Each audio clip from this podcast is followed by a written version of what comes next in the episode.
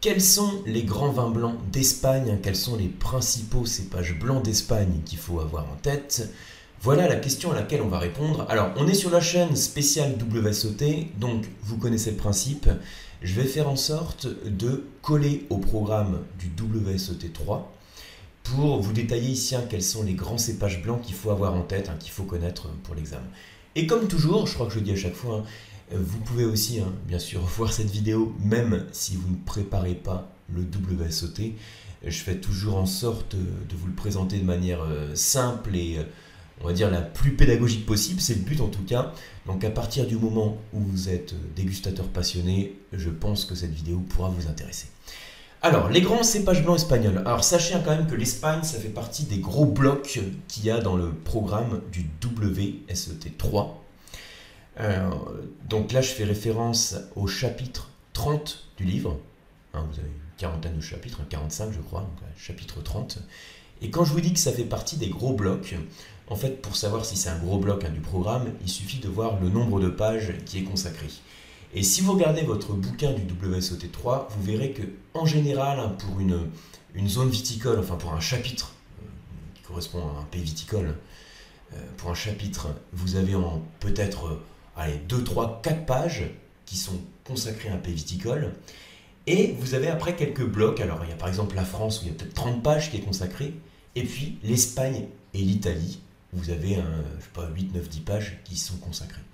Donc ça fait partie des gros blocs. Donc sur cette chaîne, j'aurai l'occasion de vous parler à plusieurs reprises hein, de, toutes ces choses qu'il faut voir, aussi bien sur l'Espagne, l'Italie et les autres pays qui sont abordés. Donc là, on commence par les cépages blancs. Alors honnêtement, ça va être assez rapide hein, parce que euh, finalement dans le WSOT3 on insiste logiquement sur les vins rouges, hein. l'Espagne est surtout connue pour ses vins rouges, mais vous avez quand même quelques blancs à connaître. Donc on va essayer d'aller euh, de manière la plus efficace possible. Alors, je vous ai mis ici une petite carte. Alors, ce qu'on dit hein, généralement quand on revoit, je zoome un peu, euh, quand on étudie l'Espagne hein, sur le WSOT, on réinsiste sur les, vous savez, les zones climatiques. Donc, je vous les redonne rapidement. Hein. Euh, ici, donc dans la partie nord de l'Espagne, enfin nord et puis euh, nord-ouest, donc toute cette zone, on a ce qu'on pourrait appeler l'Espagne verte. Verte, il y a plus de pluie, donc on est sur un climat océanique tempéré.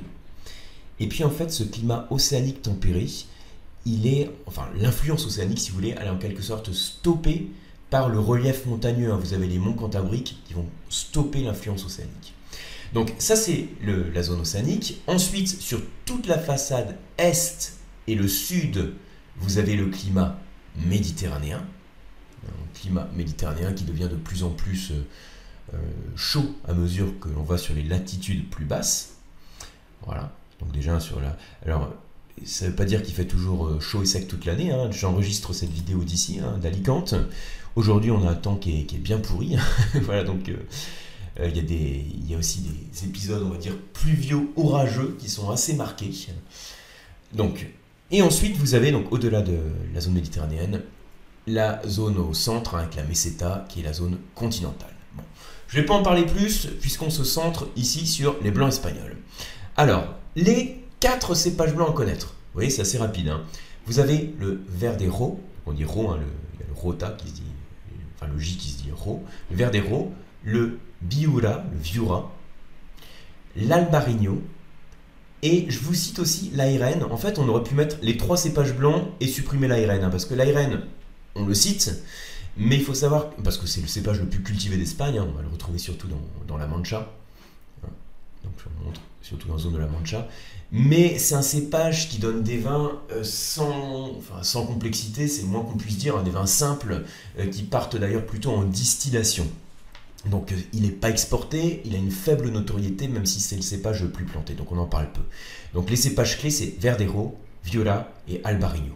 Donc là on a mis le Viura, en français on dit souvent le Viura, en espagnol ils disent la Viura, donc vous verrez les deux, hein, le ou la, peu importe. Le Viura.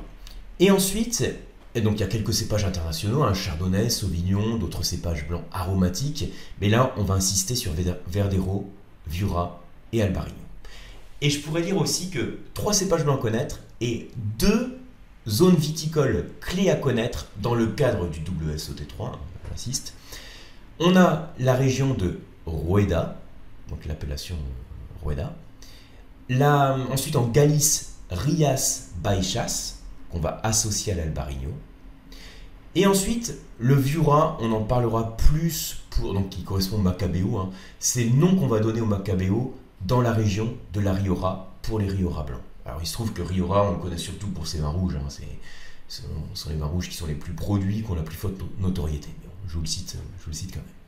Alors bah, ce qu'on va faire, c'est qu'on se reprend la carte et je vous dis deux trois repères à avoir en tête euh, qui, sont, qui sont à connaître pour le programme du WSOT3. Alors, on va commencer par le Verdero. Alors, vous voyez ici, on va zoomer un peu. Tac. Voilà, je ne sais pas si vous voyez. Hein. Euh, le long du Duero, on a donc l'appellation très connue hein, de la Ribera del Duero. Je ferai une autre vidéo là-dessus. Et puis, Toro, qu'on connaît plus surtout pour ses rouges. Et l'appellation qu'il faut absolument connaître quand on parle de vin blanc d'Espagne dans le cas du WSOT3, c'est Rueda. Et Rueda, le cépage clé, c'est le Verdero. Alors en fait, il faut savoir que vous avez deux grandes approches dans le Verdero.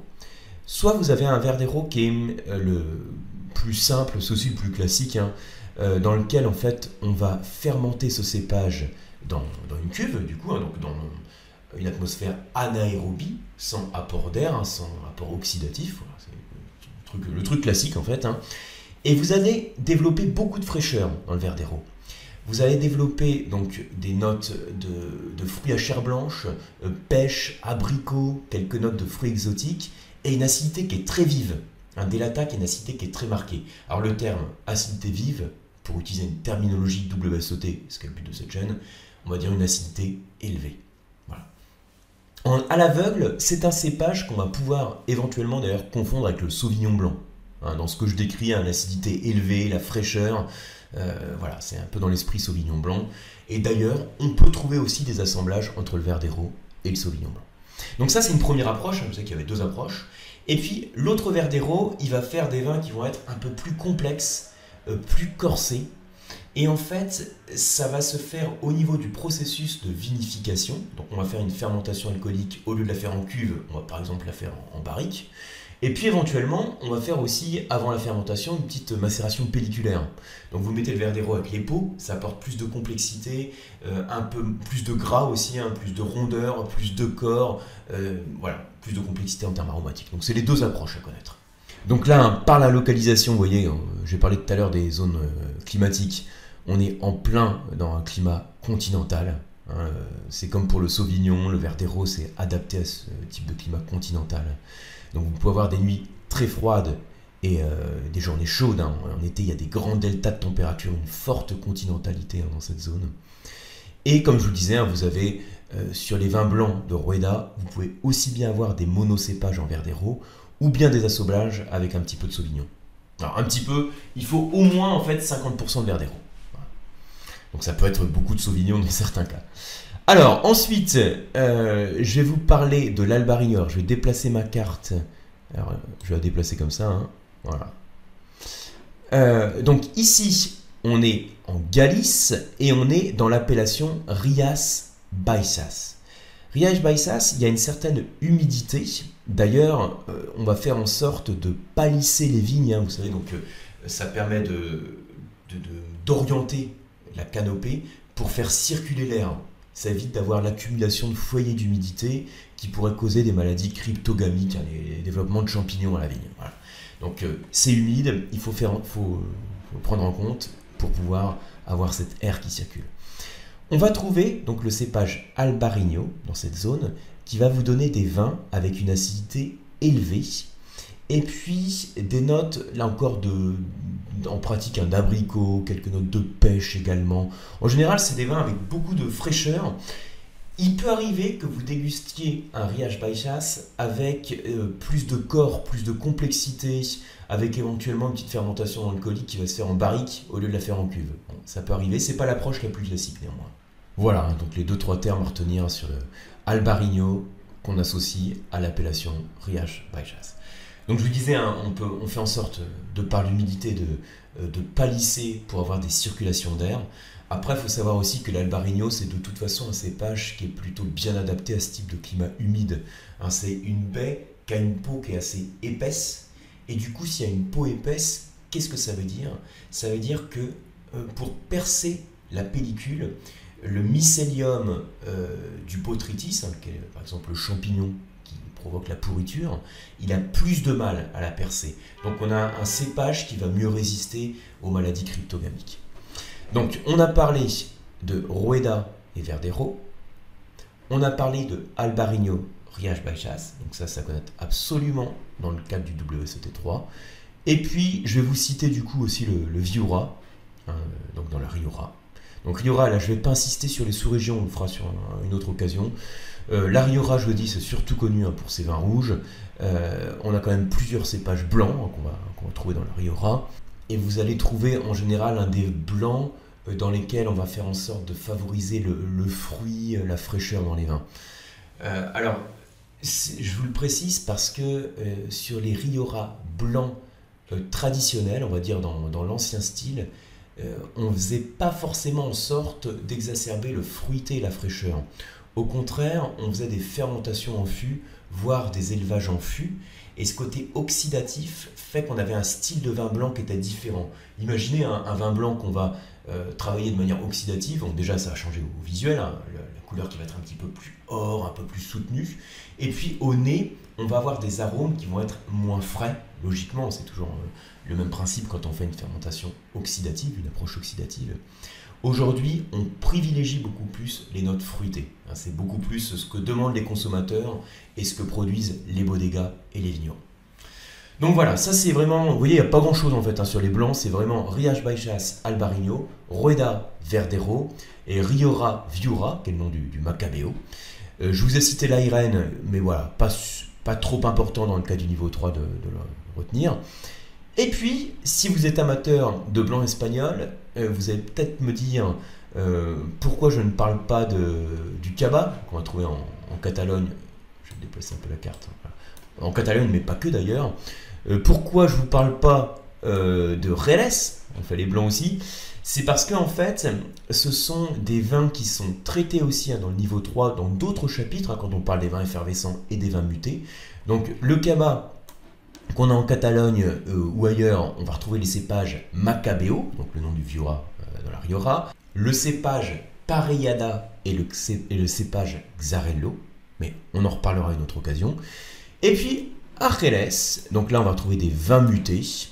Et puis on va retrouver donc des cépages qu'on appelle le Palomino, par exemple, et le Pedro Jiménez. Voilà. Et là mon but ici, hein, c'était vraiment d'insister euh, sur les vins euh, tranquilles, donc non effervescents et non mutés.